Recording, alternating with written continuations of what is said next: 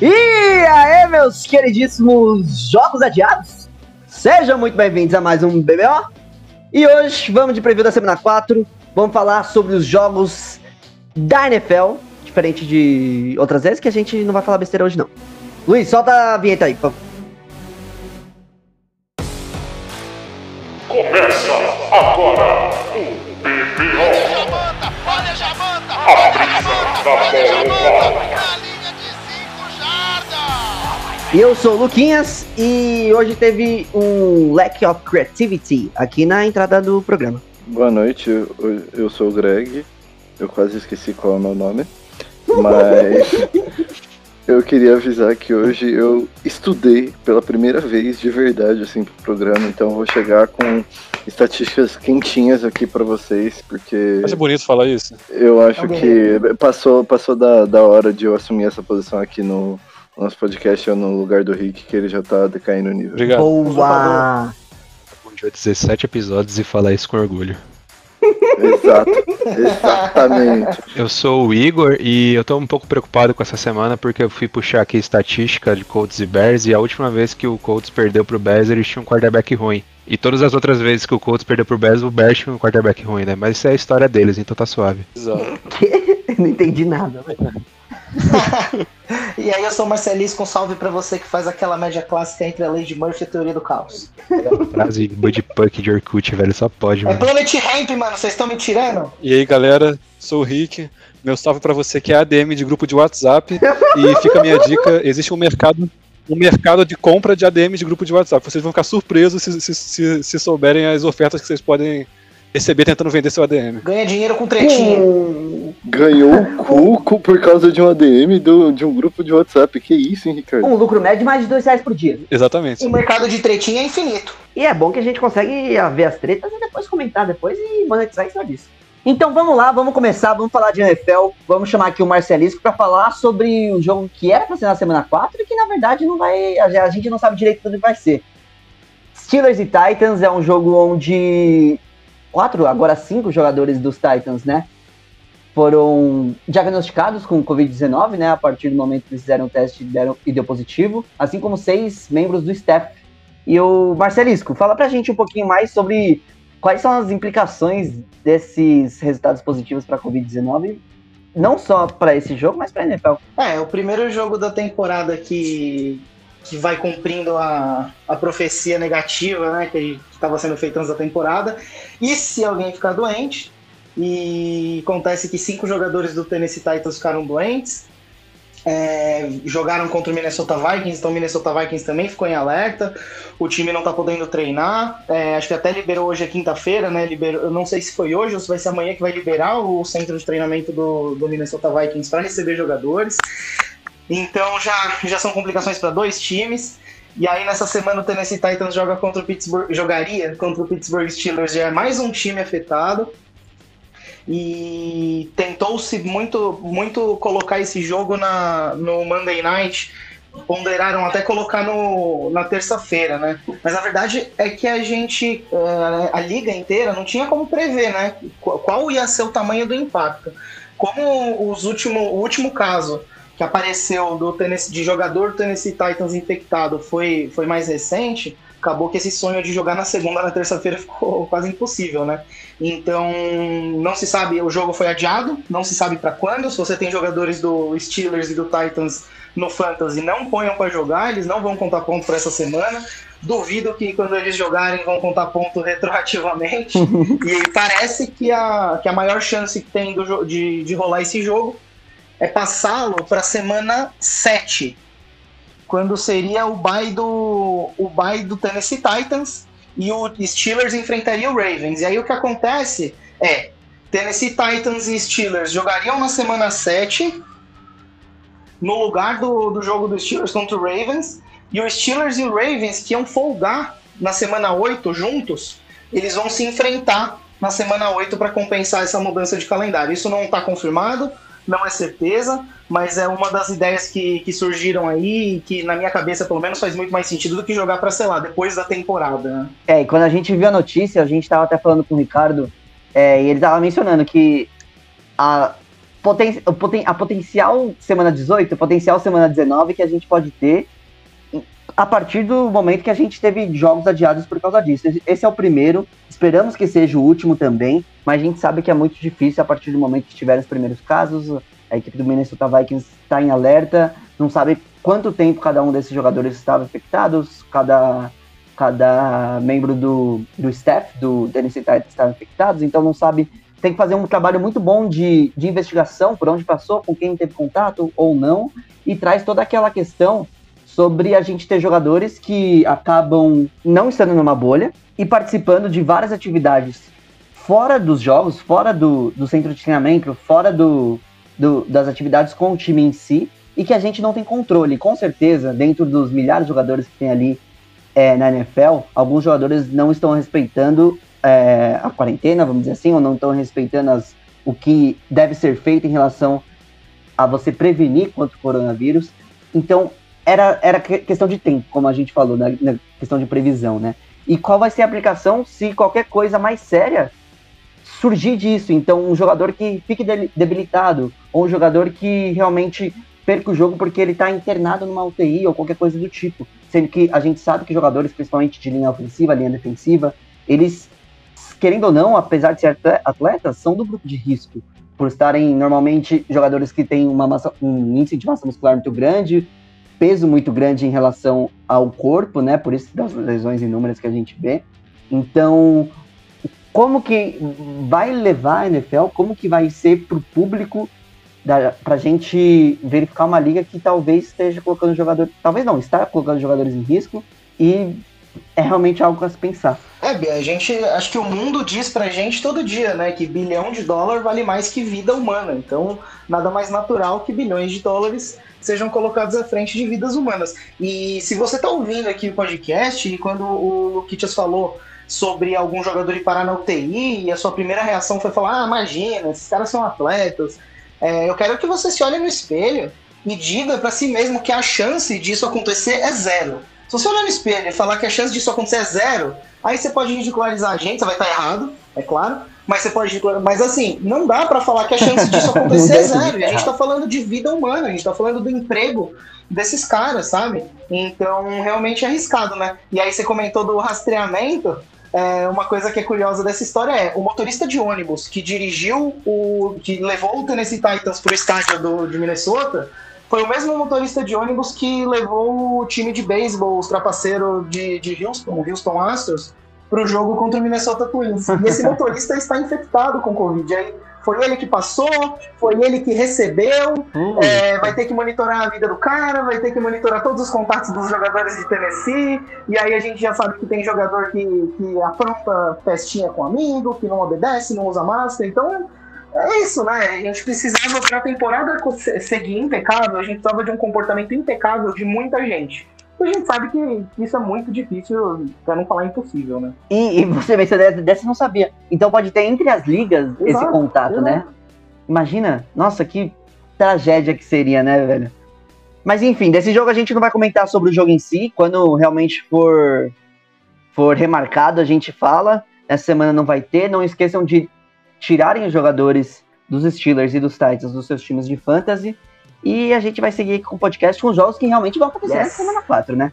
Vamos seguindo então, vamos falar sobre o próximo jogo. A gente vem de Cardinals e Panthers, a gente vem de Greg para ele comentar se vai ter uma reação desses Cardinals, se eles realmente precisam mostrar que a temporada deles, apesar da derrota contra os Lions, que foi totalmente inesperada, vai dar a volta por cima agora, com o Carlão Murray tem uma partida melhor do que uma partida de três interceptações que ele teve na última. Então, você falou do Kyler Murray, mas eu queria começar falando do outro quarterback, né? O Marcelisco tinha elogiado o Terry Bridgewater na semana 2, mesmo ele tendo os três turnovers né, contra a equipe do Buccaneers, e realmente ele tinha tido uma partida boa, só que os turnovers acabaram matando ele, matando as chances também do, do time do Panthers. Só que nessa última semana, o Terry Bridgewater jogou melhor contra essa defesa do, do Chargers, e principalmente sem turnovers, lançando uma interceptação, então já, já ajuda bem mais essa statline, né? E uma coisa que é muito notável é que ele continua lançando muito para running backs, né? Independente de ser o Christian McCaffrey ou não. O Mike Davis teve 9 targets e 8 recepções para 45 jardas. E, enfim, isso pode ser muito importante porque a defesa do Cardinals está cedendo 103 de rating para os QBs adversários, que é a vigésima marca da liga, então acho que o, o Panthers vai precisar continuar lançando mais a bola mesmo, porque o Mike Davis foi bem no, no jogo aéreo, mas não foi tão bem no jogo corrido, né? Pelo outro lado, eu acho que o, o Cardinals, assim, eles viram que o Kyler Murray é, sim, um excelente quarterback e tal, tudo mais, mas ele é propício a ter alguns erros, ele ainda não é exatamente tão lapidado quanto as outras estrelas da liga, ele tá bem propício a cometer esses erros, porque é só um segundo anista. Então, eu acredito que para esse jogo eles vão tentar correr bastante com a bola, porque eles vêm correndo para quase 150 jardas por partida, se eu não me engano, 149.7. E a defesa do Panthers está cedendo mais de 5 jardas por carregada. E é, cedeu mais de 5 jardas por carregada nessa última partida contra o Chargers, né? Então acho que esse vai ser o grande segredo para o Cardinals voltar a ter sucesso e também para voltar a ajudar o Kyler Murray a ter sucesso, sabe? Porque eu acho que o time do Cardinals, uh, o ataque do Cardinals principalmente passa muito por essa coisa de se o ataque terrestre tiver sucesso, o ataque aéreo vai ter sucesso por causa disso. Perfeito. É, você quer uma diquinha de fantasy? É isso que você tá querendo? É, eu ia puxar essas, uma diquinha de fantasy também. A gente volta depois pro outro jogo, mas quem vai ganhar, né? A gente pulou esse quadro. Hum, é justo, justo, justíssimo. Eu acho que o Cardinals vai ter o seu bounce back, vai ganhar desse time do Panthers. Mas eu acho que uma diquinha boa de fantasy. Hum, eu gostaria de falar o DJ Moore. Eu acho que o DJ Moore vai ser um cara que, que vai aparecer bastante nesse jogo. E assim, a gente tá com um pouquinho de receio de escalar ele, porque né? O Robbie Anderson tá dividindo bastante os targets, mas acho que ele vai ter um jogo bem, bem importante, sim. E a gente vai pra Colts e Bears agora, que a gente vai ter uma rixa, a gente vai ter uma briga, a gente vai ter uma discussão. Mentira, a gente é sempre pacífico aqui. Porque a gente vai falar de dois times se enfrentando, que são dos dois integrantes aqui, nosso querido Gans e Ricardo. Vocês vão tirar no para o ímpar quem vai ficar falando primeiro ou alguém vai ser cordial? Tá aí no trap. Hey. Bom, vamos lá, né? Começando aqui a batalha de sangue. É, Satisfação aí, Rick. Mas, mano, vamos lá. Cara, pra mim esse jogo vai ser muito interessante, velho. Muito interessante mesmo, porque eu não era tão amigo do Rick assim a última vez que Colts e Bears jogaram. Então, vai ser, Ainda bem. vai ser um prazer imenso pra mim ver o Colts ganhando e o Rick ficando puto, né? Mas enfim. É, algumas coisas se destacam nessa partida que eu queria comentar. O que, me, o que mais me salta aos olhos assim, a primeiro momento, é como que o Frank Reich vai domar a OL, porque ele doma aquela OL, ele, ele praticamente um maestro regendo aquela offensive line, é lindo de se ver. Eu quero ver como que ele vai estar domando aquela OL para controlar a pressão e a blitz que o front seven do Bears impõe, né? Não só o front seven, mas também às vezes vem um elemento da secundária pressionando o quarterback. É, isso é bem determinante nos jogos dos Bears. A defesa é o- do, do de Chicago é o ponto que mais se destaca no time, porque é um absurdo aquela defesa. E a pressão vai ser fundamental nesse jogo. A OL dos Colts é uma das melhores OLs da liga, já chegou a ser a melhor OL da liga no primeiro ano do Frank Reich, é, como head coach dos Colts. E aí eu quero ver, mano, Kalil Mack vai conseguir dar um abraço fraternal no Philip Rivers quando ele ainda estiver com a bola? O Hicks vai conseguir fazer isso? É, é essas coisas que eu quero que eu quero estar vendo nesse jogo assim, que eu acho que vai ser o fundamental. No, no, no mais do jogo, eu acredito que os Bears não têm jogo corrido para passar da defesa dos Colts, então vai depender muito do Nick Foles, na minha visão, pelo menos. É, semana passada contra contra os Jets já ficou muito claro que jogo corrido meia boca não se cria na defesa dos Colts. E eu acho acredito que o jogo do corrido dos Bears é bem meia boca. Então, o Nick Foles, como o Rick gosta de falar, Big Dick Nick, vai ser vai ser o fator mais determinante no ataque dos, do- dos Bears pra mim, né? Eu acredito pelo menos dessa forma. Então, vai ser uma partida muito interessante dos dois lados da bola para os dois times, com alguns pontos a serem é, destacados. E eu tô ansioso pra domingo à tarde eu tá abrindo uma cerveja fana. Otário, chupa Rick. É, eu tô ansioso pelo meu primeiro Bears e Colts desde que eu conheço o Igor, até porque no último quarterback do Bears era o Brian Hoyer, então a gente não, não teve chance.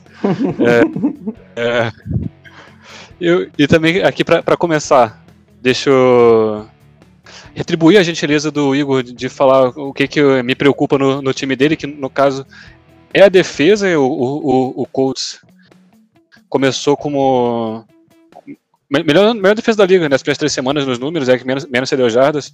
Então, quem falou do jogo terrestre é verdade. Me preocupa também porque o Terry Cohen saiu machucado e ele era importante ali na, na rotação com o Montgomery. Então, vamos ver como que o Bears vai lidar com isso. É, mas me preocupa mesmo é essa OL do Colts na questão do jogo terrestre, porque a defesa do Bears era excelente e ela tá excelente, uma das melhores da liga, da liga contra o jogo aéreo. Só tomou dois touchdowns aéreos até agora, a melhor marca da, da NFL. Jogo passado, o Ikin Hicks teve cinco quarterback hits no, no Matt Ryan, ele tá com três sacks e meio já. O, o Mac tomando um monte de hold, double team, triple team. É, tá mu- muito efetivo contra o jogo aéreo, mas contra o jogo terrestre tá deixando a desejar. Então, é, contra o área do Colts que abre bem o jogo aéreo, isso me preocupa um pouco. É, eu, eu só, eu só queria lembrar as pessoas que, que às vezes esquecem que o Bears ele é um bom time de futebol americano. O time é forte, tem boas peças, a defesa é excelente. O quarterback acaba segurando muito, então vamos ver como é agora. É, não tem como a grande história do lado do Bears não ser, no, no fim, a troca de quarterback.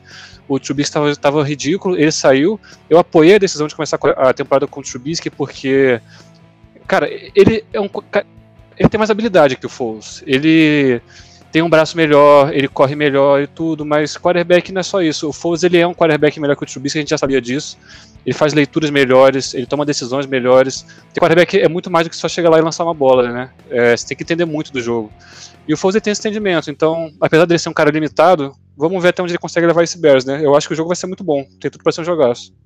Perfeito, então vamos terminar com a dica de fantasy, se vocês tiverem alguma, e também quem vai ganhar esse jogo. Fantasy é. Jonathan Taylor, na minha visão, ele é. Já, já, se, já, já se mostrou ser um running back muito pronto pra liga, tá ligado? Eu achava que ele até ia precisar se desenvolver um pouco mais, mas queimei a língua, ainda bem, que bom. Eu, eu acredito que ele vai ser bastante acionado, que nem o Rick falou aí, o, o Bears deu apenas dois touchdowns aéreos, então o Philip Rivers também não tá na, na sua melhor forma física de lançar passes, né? Então acredito que o Jonathan Taylor vai mais uma vez tomar as ações para o ataque dos Colts e vai dominar as ações na medida do possível, graças a essa maravilhosa linha ofensiva que a gente tem. Na dica de fantasy eu vou ser breve, falar do Jimmy Graham, porque ele é o cara na, na red zone, os quarterbacks estão, sempre estão procurando ele, já tem três touchdowns no, no ano. E quem vai ganhar Os quarterbacks. Eu, eu tenho que, eu tenho, óbvio que eu tenho que puxar rapidamente o meu quadro, de, porque o Thiago Bears vai vencer essa semana, vai manda rapidão. Porque o Chicago Bears vai vencer esta semana. Por seu anfitrião, Ricardo. Porque o Thiago Bears vai ganhar essa semana. Cara, é o, o teste mais difícil do Bears até aqui, acho que é um jogo equilibrado. Eu acredito que o Colts vai estar jogando levemente melhor, mas o Bears vai ganhar porque essa semana vai ser a prova de que o azar do Chargers não era do Chargers, era do Flip Rivers. Vai acontecer alguma coisa bizarra que vai dar vitória pro Bears no final. Me cobre. Eu gostei que você começou a falar rápido e acelerou tudo. É, então, o cara, o cara acelerou no flow, velho, que é isso, batalha de sangue tava foda, ele teve que apelar pro speed flow pra ver se ganhava, puxar grito da galera. Mas enfim, é, o, o, que eu, o que eu acho, né, é que é a primeira vez que o Rick cita um elemento fora do Chicago Bears na primeira vez na, na- no seu quadro por que, que o Chicago Bears vai ganhar essa semana. Isso já mostra um sinal de fraqueza, já mostra uma ruptura na sua linha editorial. Então eu vou, eu vou apostar no Colts com certeza agora, porque a linha editorial do Rick foi rompida. A gente vai seguir para outro jogo meia boca, então a gente vai para Jaguars e Bengals. Meia Na boca. verdade, esse jogo é muito interessante. Esse jogo é muito interessante porque é a vitória do Joe Burrow amadurecendo durante essas três primeiras rodadas, que chegou numa quase vitória. Um empate e uma quase vitória, né? Você você pode ver pelo lado do copo meio vazio, que não conta com uma vitória, obviamente, né? Mas pelo lado do, como- do copo meio cheio, ela não conta com uma derrota. Então, na, na, na contagem da, da, por exemplo, draft, que a gente tá pensando aqui que essas duas equipes não vão chegar tão longe, o Jacksonville Jaguars, por exemplo, se tiver o mesmo número de vitórias, não vai ter o mesmo número de derrotas deles. Então, não sei, é, é- é algo aí que a vitória do Foles vem amadurecendo e que a partida passada foi um pouquinho... Pode- Foles, por que eu falei Foles? Vitória do Burrow, né? Veio amadurecendo e é- foi, pelo que eu vi, eu tava assistindo essa partida porque eu tinha apostado nela. E foi uma vitória até que. uma- um empate até que um pouco meio injusto, né? O, o Carson Wentz deu uma, uma partida ruim novamente, mas ele conseguiu um touchdown terrestre ali no final. E acabou trazendo o jogo para uma prorrogação, que ninguém fez nada na prorrogação. Mas eu vou trazer os números do Burrow para mostrar que tá amadurecendo. Que a gente pode ver que nos três jogos ele teve mais 60% de acertos no passe. E no primeiro jogo contra os Chargers, essa excelente defesa, ele não passou das 200 jardas e teve uma interceptação boba ali naquele show pass Mark Ingram. Mas já contra Cleveland, onde ele o- levou o time de- dos Bengals a 30 pontos, ele fez três touchdowns, 300 jardas. Contra Filadélfia, 300 jardas novamente, dois touchdowns, ambos os jogos sem interceptações. E eu acho que esse jogo contra o Jacksonville Jaguars, que vem de uma derrota contra o Miami Dolphins, não vou falar que ele foi exposto pelo Fitzpatrick, mas que vem de uma derrota onde o quarterback jogou muito bem e essa defesa não conseguiu proporcionar o mesmo desempenho que proporcionou lá na semana 1 contra o Indianapolis Colts, né? É, que seria uma excelente chance do Joe Burrow emplacar a primeira vitória e trazer felicidade aos torcedores de Ohio, aos ouvintes de Ohio que nós temos, é, desse, desse lugar de Ohio, né? Desse, de Cincinnati ali, porque tá, tá amadurecendo, sabe? lugar. Eu não sei qual a região de, de, de Ohio que. Esse esgoto. Cin- Cincinnati, é- até onde eu sei, Cincinnati é no sul de Ohio, se eu não me engano. Boa, muito obrigado. E queria enfatizar da- do, do do Jacksonville Jaguars, né, que apesar do Minchel estar ali e ter feito uma partida ruim nessa última rodada contra os Dolphins, o começo do ano dele vem sendo bom. A gente teve as duas primeiras partidas onde ele jogou muito bem. E eu acho que duas partidas seguidas que ele jogue muito mal, ainda mais com uma defesa de Cincinnati que não trouxe tantas dificuldades para os quarterbacks adversários, é, pode ser uma oportunidade de ter um jogo um pouco mais feliz, um pouco mais alegre, com o Joe Burrow de um lado, o Minchon de outro, dois jovens, duas figuras carismáticas, né? Que, que estão nesses dois times. E pelo lado de, de- do Jacksonville, a última coisa que eu queria trazer é a questão das lesões, né? Eu tô vendo aqui que eles têm 18 jogadores listados como machucados, tendo que a maioria deles eles estão na injury reserve, é, na injury reserve né? Então eles já não são nem cotados pro jogo. Mas o principal alvo ali, o de Chart, ele tá como probable. Então, talvez ele ainda não jogue dessa mesma coisa, dessa mesma maneira. O kicker titular tá na injury reserve. O Stephen Hoska tá questionable, que é o kicker reserva. Então, a equipe de, de Jacksonville tá sofrendo com isso ainda. E acho que uma equipe que não tem tantas. Não, é uma equipe tão coesa, quando tem os jogadores com lesionados, acaba fazendo com que as chances de vitória dela desçam e muito. Queria fazer um, queria fazer um parênteses aqui antes do Kitchers terminar e dar o palpite dele, que acho que é a segunda vez já no podcast que você confunde o Mark Ingram com o Melvin Ingram. Você tá sendo uma desonra a todos os nossos clubistas, porque você não consegue acertar nem o nome do cara do seu próprio time, irmão. Seu próprio time, cara, pelo amor de Deus. Mas continue com o seu palpite. Mas por que eu falei Melvin Ingram, Kaepernick. Mark Ingram agora? Você falou do Melvin Ingram da interceptação no shovel pass do Joe Burrow. Ah! E você falou Mark Ingram. Na verdade é porque é muito alucinógeno, né? A gente acaba se confundindo quando a gente vai falar alguma coisa. Com certeza, já quase uma hora da manhã, né? Já tá doidão pra dormir Exatamente. depois, né? e vou deixar então, é, a minha dica de fantasy é que eu espero que o Joe Mixon possa ter um- uma, uma semana melhor dessa vez contra o time do Jacksonville Jaguars. Ele teve três partidas horríveis nessas três primeiras semanas, então eu acho que se você tá precisando de uma opção para flex ali, com tantos jogadores machucados, que é acontece com o meu time, né? Tem sete jogadores machucados no meu time de fantasy. Eu acho que pode ser uma boa opção, assim como o running back do Jacksonville Jaguars, o Robinson, que veio com uma partida muito boa contra o Miami Dolphins, apesar da derrota, e que vem sendo, por que não, o ponto focal desse ataque de Jacksonville. E pra mim, eu acho que essa é a vitória dos Bengals. Eu tenho um Você Sabia. Manda. Adoro. Vocês sabiam que o Joe Burrow completou um de 16 passes para mais de 20 jardas na temporada até aqui? Apesar de ainda não ter nenhuma interceptação, tá jogando bem, não sei quem, mas um de 16 é meio triste. né? Bizarro quando não tem interceptação, né, mano? É, o Andy Green ainda não apareceu pra temporada, né? O Ed Graham, filho da puta. Ele saiu da Louisiana, mas a Louisiana não saiu dele, no caso o Bruce. Deve ter sido tudo pro Ed Green, que tá com um milhão de targets e duas recepções na temporada. É, infelizmente, essa química, não, o recebedor mais prolífico de cidade ainda é o Tyler Boyd, né? E você já fez a troca por ele, né, Marcelo? Então, tá aqui, tá aqui no elenco. Boa. Tá aqui sendo integrado, né? Ainda não teve um testinho pra recepcionar e tal.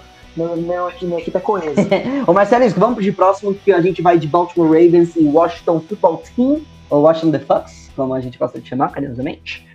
E é um jogo perfeito. Não sei se é um jogo perfeito, mas é uma ótima oportunidade dos Ravens não deixarem a peteca cair depois daquela derrota um, um tanto quanto desastrosa contra o Kansas City Chiefs. É, perder do, perder do Kansas City Chiefs é normal, tomar uma lavada daquelas não é, então preocupa, né?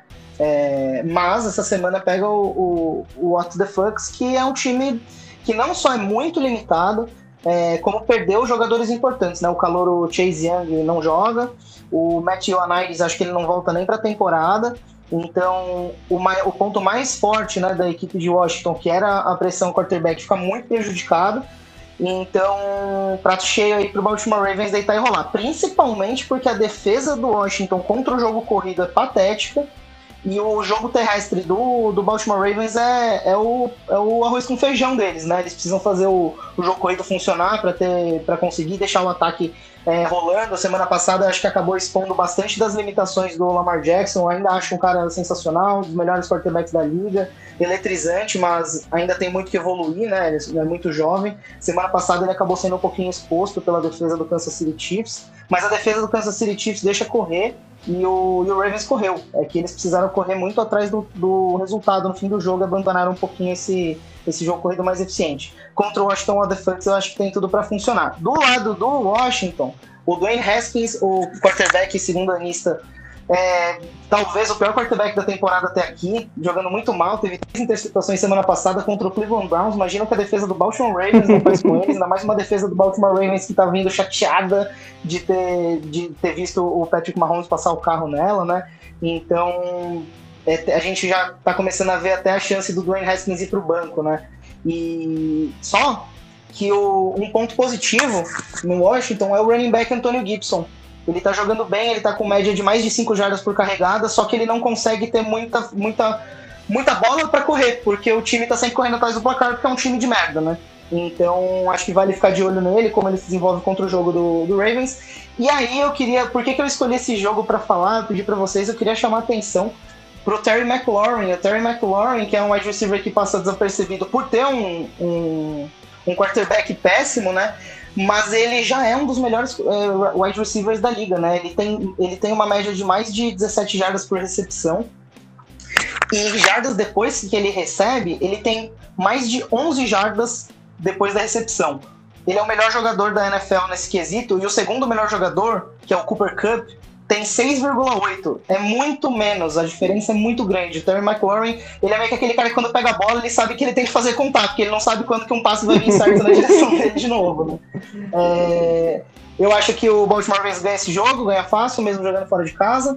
E a minha dica do Fantasy, acho que não poderia ser outra que não o Antônio Gibson. E aí também chama a atenção que o Terry McLaurin, essa semana, é um jogador legal de assistir, mas se você puder evitar de escalá-lo, melhor. E por mais impressionante que seja, a gente chega na terceira semana da NFL com o time de Washington sendo, ou pelo menos dividindo a liderança da NFC Leste, né? Que eu acho que é um negócio absurdo que ninguém pensava que iria acontecer. Diz muito sobre a divisão e pouco sobre o time. né? Exatamente. Vamos seguir com o Browns e Cowboys. A gente vai chamar o Rick para falar desse Queria jogo. aproveitar aqui o espaço desse jogo do, do Ravens e o The Fucks para mandar um abraço pro nosso querido fã, o Manuka, que tava maratonando os episódios dessa semana, a gente queria saber quem era, a gente descobriu. Nosso abraço para você, Manuka, boa sorte aos Ravens e depois eu quero conversar contigo, mano, que eu vi uma foto que é meio perturbadora, cara. Polêmica, polêmica. Mano, eu, eu, eu acho que ele tem uma dupla identidade, porque ele falou pra mim que ele tava. E não falou pra mim, mas só que ele tava falando sobre os Packers comigo. Eu ia chamar isso nos Packers, mas aí você chamou com os Polêmico. Ravens. E aí eu tô E. Ravens. Então a gente vai, vai resolver aí. A gente vai resolver aí. Vamos de Browns e Cowboys. Vamos falar com o Ricardo. Eu quero que você fale um pouquinho, Ricardo, sobre o OBJ Chile Quento, sobre o Aldo Smith liderando a NFL em sex e, obviamente, do jogo. Só. É, falando do jogo em si, é um jogo que me intriga porque são dois times que. Assim, eu, eu vejo de forma muito semelhantes. É, o Marcelisco já falou em outros episódios que a gente não tem muito parâmetro para alguns times como o Texans, como o Browns, e eu, eu vejo muito dessa forma também, porque o Browns até agora pegou o Ravens, tomou, tomou sacolada. Mas era um time muito melhor que eles. Pegou o Bengals, que é, que é um time que está em outro nível, né? Tá em reconstrução total, é um time bem pior que o Browns. Eles ganharam tranquilo. Contra o o- outro time horrível, ganharam tranquilo também. Então a gente não tem muito parâmetro, sabe? Pega time horrível, ganha. Pega time muito bom, toma sacolada. E o Cowboys, eu acho que é melhor do que o Browns, mas é mais próximo do nível deles. Então acho que tem tudo para ser um jogo interessante. O, o Stefanski, é, falar que tá melhor que o Fred Kitchens é, é óbvio, não vou falar isso. Então eu vou falar que ele tá fazendo um bom trabalho mesmo. É, o Browns está com um dos melhores jogos terrestres é, do, campe- do- da NFL até agora. O jogo aéreo precisa melhorar um pouco, mas essa é uma chance de ouro, porque o Cowboys é a defesa que mais cedeu touchdowns aéreos até agora no, na liga. Tem defendido muito mal o, o jogo aéreo, então uma- é uma chance para o Baker Mayfield se provar um pouco, né? Do lado do Cowboys, cara, você pediu pra falar do Aldon Smith, assim, é- é meio óbvio falar que o Aldon Smith é, é bom, a gente, a gente sempre sabe sobre disso, ele era muito bom antes de se aposentar por quatro anos. Ele chegou a ter temporada de dezen- de 19 sacks e meio, mas o cara ficar quatro anos fora e voltar nesse nível que ele tá, já liderando a, a NFL com quatro sacks em três partidas, é meio assustador. Acho que ninguém esperava tanto assim, né? E eu tô achando legal demais de ver, porque é, é um cara que eu, que eu gosto e, e fico feliz por ele. O, o, o Cowboys, cara, eu sinto que o que a gente, o que eu falei do, do Browns acaba se aplicando a eles também, porque qual que é o parâmetro pra eles? Eles pegaram um jogo, um jogo pegado com o Rams, eles perderam contra o Falcons que era pra ter ganho fácil. Eles ganharam su- su- no sufoco porque o Falcons entregou. Contra o Seahawks, que é um time mais forte, eles conseguiram ba- bater de frente, mas acabaram perdendo é, é, também. Então, vamos ver agora com contra o Browns. Pro Cowboys é essencial essa vitória, pelo que a gente já, já falou dessa divisão, que é terrível e algum time precisa, precisa se, se apresentar para ganhar essa porra. E o Cowboys ele é melhor que os outros, então seria ah, o mais lógico, né? O Browns também terrível no, no, no jogo aéreo. É o terceiro time que mais cedeu touchdown aéreo. Eles, eles já cederam sete touchdowns aéreos de mais de 10 jardas, que é a pior marca da liga. E o deck é o líder da NFL em jardas aéreas. Então, é, eu acho que vai, vai ser um jogo com os dois ataques aéreos se aproveitando muito dessa fragilidade. Mas a minha, minha aposta seria no Cowboys. Boa, Riquinho, tem alguma dica de fantasy pra gente? Eu aposto. É, Quem tem o deck, óbvio que vai escalar, porque draftou cedo e tem escalado sempre, mas o, o Baker Mayfield eu não acho uma opção ruim, não. Eu acho que ele tem, tem tudo pra ter uma boa semana. Boa, que esse ataque tá centralizado no backfield, né? E o OBJ até deu aquele chiliquinho, falando que não tá feliz. não É, O OBJ o OBJ tá com blá. Vamos ver se dessa semana quase 10 pode jogos seguidos já, não chegando a 100 jardas. Nunca teve isso na carreira. Que pra ele é, é um absurdo, né? É um absurdo, mas ao mesmo tempo é o que tá dando certo pros Browns. Vamos seguir de Saints e Lions. Vamos falar com o Greg, obviamente. Pra, é um bounce back, é um 2-2, aí um 2-2 na semana 4 pro Saints. Caraca. O que você pode falar desse jogo, Greg? É, eu sei que você esperava que eu começasse falando do Saints, mas eu queria começar falando do Lions, na real. Começa como você quiser. Porque eu sinto que na- nas últimas vezes eu tava falando muito do Saints e pouco dos outros times nos jogos, então eu vou ser um pouco mais justo com o time de Detroit nessa vez. Bom, acho que, mano, o Kenny Golladay ter voltado pro time do Lions fez uma diferença gigantesca na semana passada. Mesmo ele não tendo números muito altos, né? Ele teve só 7 targets, 6 recepções para 57 jardas e um TD. Eu acho que a influência dele em campo, enfim, é, a gravidade dele na, na hora de atrair a marcação, acho que é muito importante para a equipe do Lions e também para as outras peças desse ataque. E ajudou muito o Matthew Stafford, que teve um jogo bem mais efetivo durante o jogo inteiro, né? Enfim, e conseguiu ter um desempenho melhor e levar o time do Lions à vitória nessa na campanha final lá, terminando no field goal do Matt Prater. É, mesmo o Adrian Peterson não tendo sido muito efetivo, ele carregou 22 vezes a bola e conseguiu 75 jardas. Então, assim, é um número ok. Você conseguiu 3,3 jardas, 3,4 jardas ali por, por tentativa. Então, é, acho que o, o Lions tem, tem tentado balancear bastante esse ataque para não cair tanto peso nas costas do Stafford como estava caindo em momentos em temporadas passadas, né? E só acho meio estranho que isso tenha sido tão concentrado, ou vem sendo tão concentrado no Adrian Peterson e não nos outros running backs mais jovens que eles têm no Karen Johnson e no DeAndre Swift. Mas enfim, acho que essa tem sido a E já falaram que vai intensificar, né? Sim, sim, com certeza. Matt Patricia confirmou isso essa semana e é, vai ser AP All Day, como sempre. Então, vamos ver como é que isso vai ser. Vai se dar para a equipe do Lions contra essa defesa terrestre do Saints, que é a parte boa da defesa do Saints até agora na temporada, né? Tá cedendo só, só 100 jardas de média pra, pro time, né? Para os times adversários, então tá conseguindo ter um desempenho bom até principalmente em comparação com a defesa aérea, né? E acho que tem tudo para conseguir segurar o Adrian Peterson para números não tão bons, assim como fez com o Aaron Jones, mesmo que ele tenha sido efetivo na semana passada, ele não teve os mesmos números do que na semana anterior, que é o que eu tinha comentado que ia acontecer mesmo.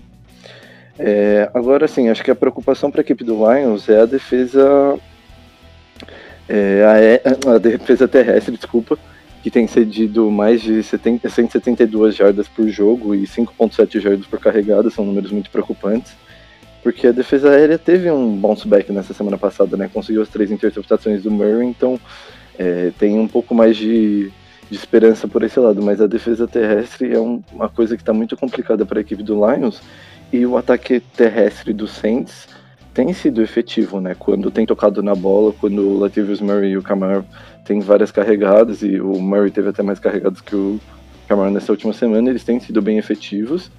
Então acho que o Saints vai ter que tentar ganhar o jogo por essa por esse lado, assim, acho que tem que conseguir balancear melhor e forçar melhor esse forçar mais esse jogo corrido, porque essa defesa do Lions vai vai ceder bastante jardas. E acho que isso vai, vai ser muito ajudado porque o MT voltou a treinar, né?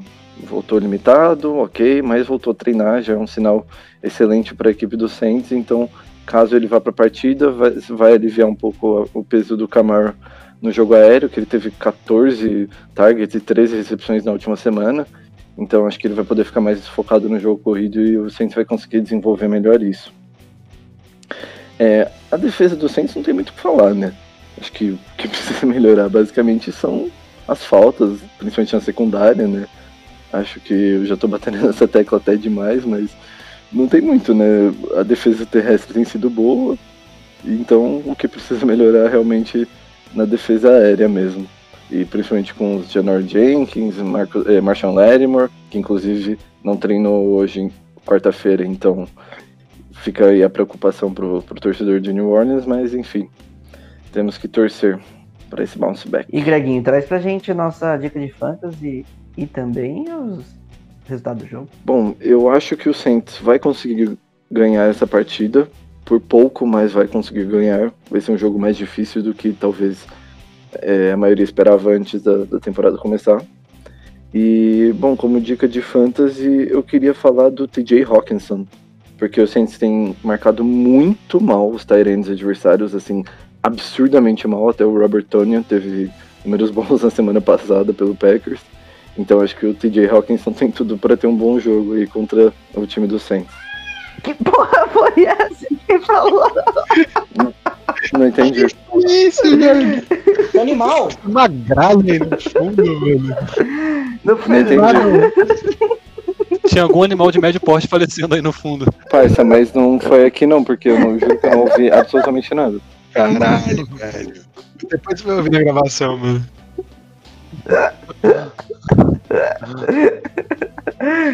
O timing foi muito perfeito, cara. O timing foi. Você terminou de falar, veio o Tô barulho. olhando cara. agora que, tipo, não tem nada aqui do meu lado, tá ligado? Tipo, não tem nada em volta de mim, assim, tipo. Sabe o que pareceu? Sabe no da ponte pra cá que manda um. Não foi só uma, exatamente. Pareceu a primeira só. Fui muito do ponte pra cá, velho. Meu Deus do céu. Ai, Talvez você esteja sendo Nossa. perseguido por uma puxa, águia. meu espada tá aqui tá em te cima do teto, fudeu. Nossa. Vamos seguir de futebol americano? Vamos seguir de Vikings e Texans, Igão? Bora que bora. Então a gente vai de Vikings e Texans, outro jogo agora da uma da tarde deste domingo. E o Igão vai falar um pouco mais sobre esse time que ele ama, que é o Houston Texans. né? Não tenho nada contra. Franquia biônica pra mim, nada demais. Agora, é, o que me chama a atenção nesse jogo é que eles perderam o time, marcaram o jogo em outubro quando podia ter usado ele em setembro pra fazer a campanha de setembro amarelo. pra homenagear as torcidas dos dois times que estão extremamente deprimidas vendo seus- as suas equipes em campo, né? Porque, meu Deus do céu, são dois times completamente perdidos assim. Você vê aquele olhar de olhar vazio no fundo de cada jogador por trás do capacete, tá ligado? É tipo, ah, o Kirk Cousins foi num orfanato e foi ajudar as criancinhas, abre aspas. Eu nunca vi uma pessoa tão triste tão deprimida na minha vida. Eu fiquei com dó, fecha aspas, disse a criança, tá ligado? É tipo assim que tá a situação dos dois times. Mas, esculacho à parte, é, eu acredito que esse jogo vai ter poucas peculiaridades diferentes, por exemplo, de Bears e Colts, que a gente poderia ter destrinchado até um monte demais. É, Outras tantas coisas tão interessantes, mas é, acho que aqui se destaca mais os dois ataques. A defesa dos dois times estão muito precárias, a dos Vikings mais desfalcada do que precária, a dos, a dos Titans, ó. A dos Texans é ruim mesmo, aí não tem jeito. É, é ruim. Tem poucos playmakers naquela defesa, mas ainda assim não, não vai pra frente aquilo não. Então vai ficar por conta dos dois ataques. Os Vikings sendo liderados mais uma vez pelo Dalvin Cook, que vai dominar as ações. É, o jogo corrido dos Vikings, quando encaixa, encaixa bem. O Kirk Cousins é, tem a melhor profissão do mundo, porque ele vê o Dalvin Cook jogando de perto. Então não vai ter muita coisa para se observar no ataque. Talvez um, um relance de jogada ou outra assim do Adam Thielen, quem sabe ele resolve jogar a temporada agora, até agora ele não começou, parece que ele deu opt-out. É, ou então o Kyle Rudolph. Mas o ataque dos Vikings está muito desorganizado nesse sentido. É só Dalvin Cook até agora. Do lado dos, dos, Te- dos Texans, a gente vê muita opção de recebedores sendo acionadas pelo, pelo Deshaun Watson. Se eu não me engano, semana passada foram seis. Eu não tenho certeza agora. Eu não levantei os números, eu não estudei para esse podcast diferente do Greg. Mas se não me engano foram seis. Já mostra uma grande variedade aí de recebedores. Então vai ser mesmo o ataque que consegue se organizar melhor, que consegue garantir melhor, que tem mais ímpeto, que tem mais ânimo. E justamente por ter um pouco mais de ímpeto, um pouco mais de ânimo no seu quarterback, eu vou quebrar um pouco aqui da minha regra e acreditar que os Texans vão ganhar essa semana. Que isso? Porque, como eu falei, vai ser ataque contra ataque e alguém vê alguma garra no Kirk Cousins. De verdade, mano. Fel- Felizmente não. Não, famoso Zé Bobo. Não tem um, um menor ímpeto esportivo, tá ligado? Ele recebeu o salário e tá contente, tá ligado? Aquele maluco que vai trabalhar em planilha do Excel, parece que lançar bola pra ele é preencher o Excel, velho. É essa a, a, a vaziez do olhar do Kirk Cousins perante ao jogo. Então, só por esse sutil detalhe que é ter vontade de ganhar, que o Deshaun Watson tem de sobra, eu acredito que o- os Texans vão ganhar justamente porque também a secundária dos Vikings está uma desgraça e o Texans nem tem mais jogo corrido, então é, vai ter que passar bastante a bola e tendo a defesa ruim para passar a bola fica fácil, né? então talvez seja um jogo até de bastante pontos, cara. Quem sabe aí não seja interessante você colocar um wide receiver do- dos Texans. Eu não vou indicar nenhum porque é loteria. Falei, foram seis recebedores semana passada e quase todos tiveram tipo 80 jardas, 60 jardas, não foi uma, uma diferença É, é gritante. porque são todos iguais, né? É, São todos mesmo. É, é, são todos os mesmos com camisa diferente, tá ligado? Então é meio que aleatório, você pode pegar qualquer um que você vai fazer praticamente a mesma pontuação. Só um ou outro que pode marcar um touchdown aí. E é isso. Eu acredito que vai dar Texans e é a única vitória que eles vão ter essa temporada, pelo que eu tava vendo na tabela. Nossa, Igor, você não larga do pé do Houston. Texans, viu, Igor? Vou te contar uma coisa, hein? Ele é tão hater que até elogiando ele, ele, ele, ele xinga. Eu tô falando que tem só um pouquinho mais de vontade que o Kirk Cousins. Um pouquinho mais de vontade não é muita coisa, não. Um dia ainda eu vou te afastar do Houston Texans. Vai... ok, Justião. Ô Marcelisco, vamos pra nossa conversa? Vamos pro nosso papo? Vamos pra nossa discussão? Vamos, vamos sim, vamos, vamos pra caralho. Vamos de Ch- Chargers e Buccaneers. Joguinho aí, mais uma vez, da, da uma hora da tarde, duas horas no Brasil. Que vai trazer dois times que a gente vê os Bucks jogando um futebol 2-1, mas não trazendo o ataque que a gente esperava, que a gente tava bobo com o que seria esse ataque. E o Chargers jogando esse futebolzinho 1-2, que na verdade a defesa tá jogando bem, mas o ataque, mesmo produzindo alguns números, não tá desempenhando nada. Quanto essa defesa forte Bucks, existe alguma chance? É, eu tô. O que eu tô mais empolgado pra ver nesse jogo, nem, é, nem tanto quanto como torcedor, porque me preocupa, mas mais como alguém que gosta de futebol americano, é o embate entre a defesa contra o jogo corrido do Tampa Bay Buccaneers e a dupla de running backs do Los Angeles Chargers, né? Talvez a melhor, uma das melhores duplas de running backs da NFL inteira, Austin Eckler e Joshua Kelly. E a defesa do Buccaneers, como eu sempre gosto de lembrar, no passado ela foi, foi boa contra o jogo terrestre em níveis históricos. É, segurou, pra vocês terem uma noção, segurou o Christian McCaffrey duas vezes no ano para menos de 100 jardas totais. E aí entra outro ponto, né? A defesa do Tampa Bay Buccaneers também marca bem o running back recebendo passe, que acho que é algo que o Chargers conta bastante. Então, é isso que eu tô mais interessado para assistir. É, e assim, o Tampa Bay Buccaneers é isso, tem muitas atrações aqui, né? Você vem, você é fã do Tom Brady, é, todo respeito, apesar de não saber como vocês dormem à noite, você veio para vê-lo, fica para ver essa defesa maravilhosa. A defesa do Tampa Bay Buccaneers é super interessante de acompanhar. É uma secundária que está crescendo, o Antoine Winfield é, Jr. É, jogando bem. Então, acho que é um time que tem muito mais a oferecer do que o Tom Brady. E acho que é o primeiro teste de verdade, né? O jogo que perdeu, perdeu de um time melhor. Os dois jogos que ganhou, tinha mesmo que ganhar. E essa semana já é um, para mim, um time muito mais é, de gente grande do que os últimos dois jogos, né? Acho que pelo menos do lado da defesa, sim, o lado do ataque, não sei se vai ser um teste tão grande para a defesa dos Buccaneers, apesar da batalha do backfield que você falou, porque o Chargers está pecando muito no quesito turnovers, está pecando muito no quesito de finalizar a jogada. Não está produzindo touchdowns, são muitos chutes, são muitos field goals, né?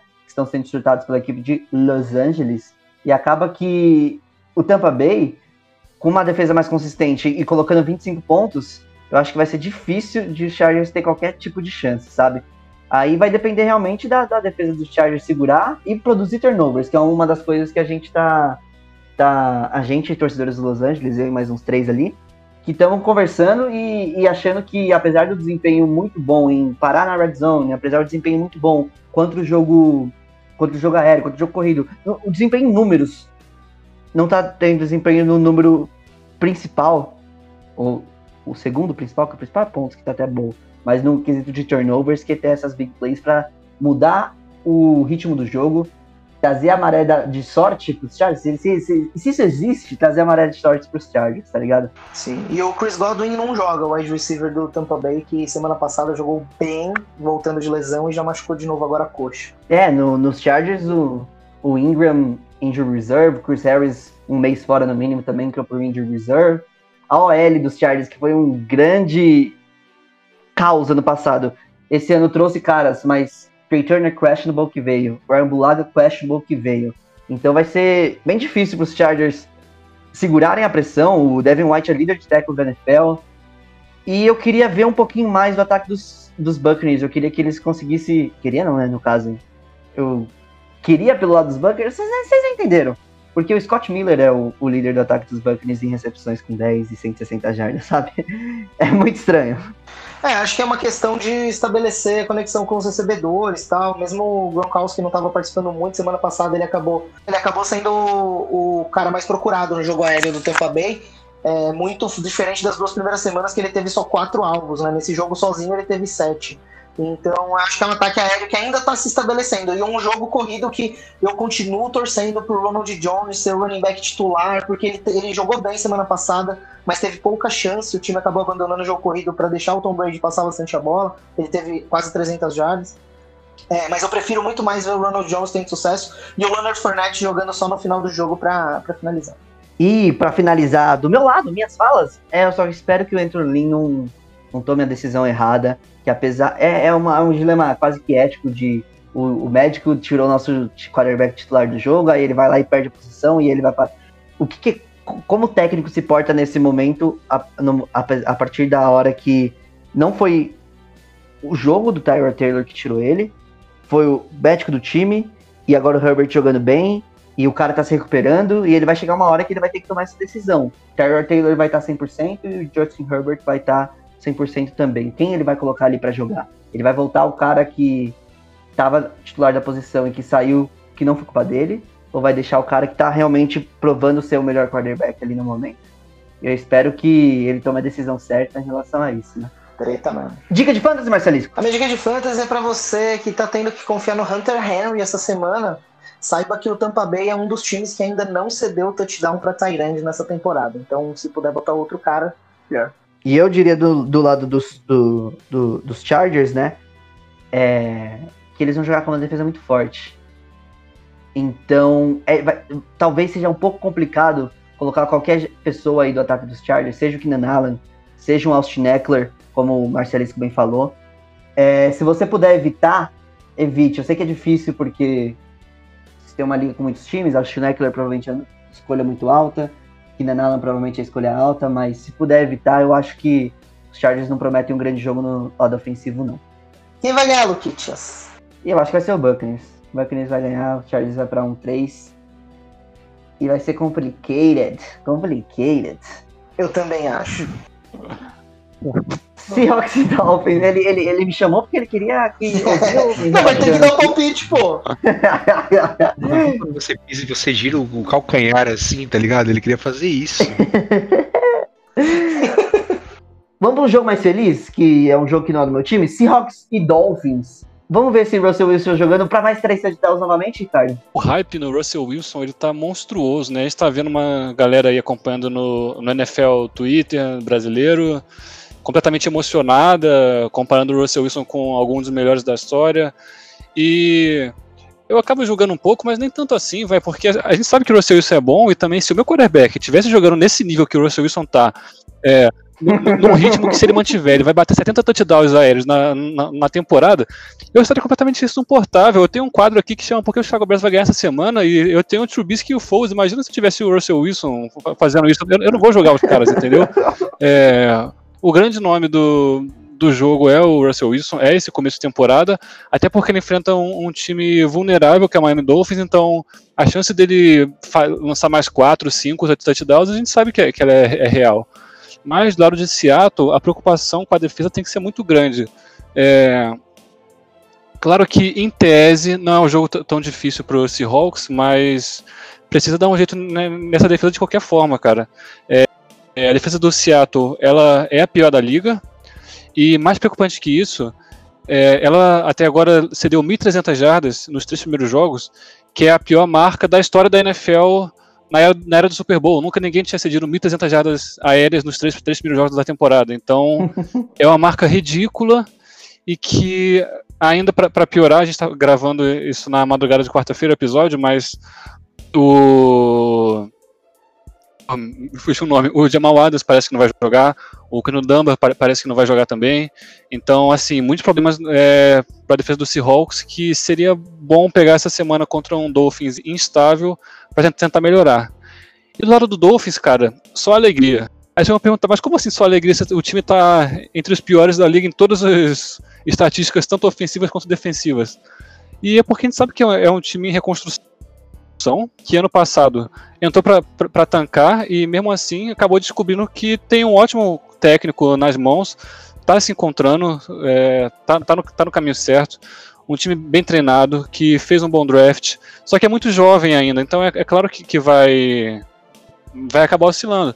Mas mesmo- assim, fez boas partidas. É, não, foi, não foi tão mal contra, contra o Patriots, é, conseguiu en- enfrentar bem o Bills, ganhou fácil do Jaguars na semana passada, então é um time que tem se divertido, sabendo que a temporada deles não é essa ainda, que é uma temporada ainda de reconstrução, que o time vai se encontrar.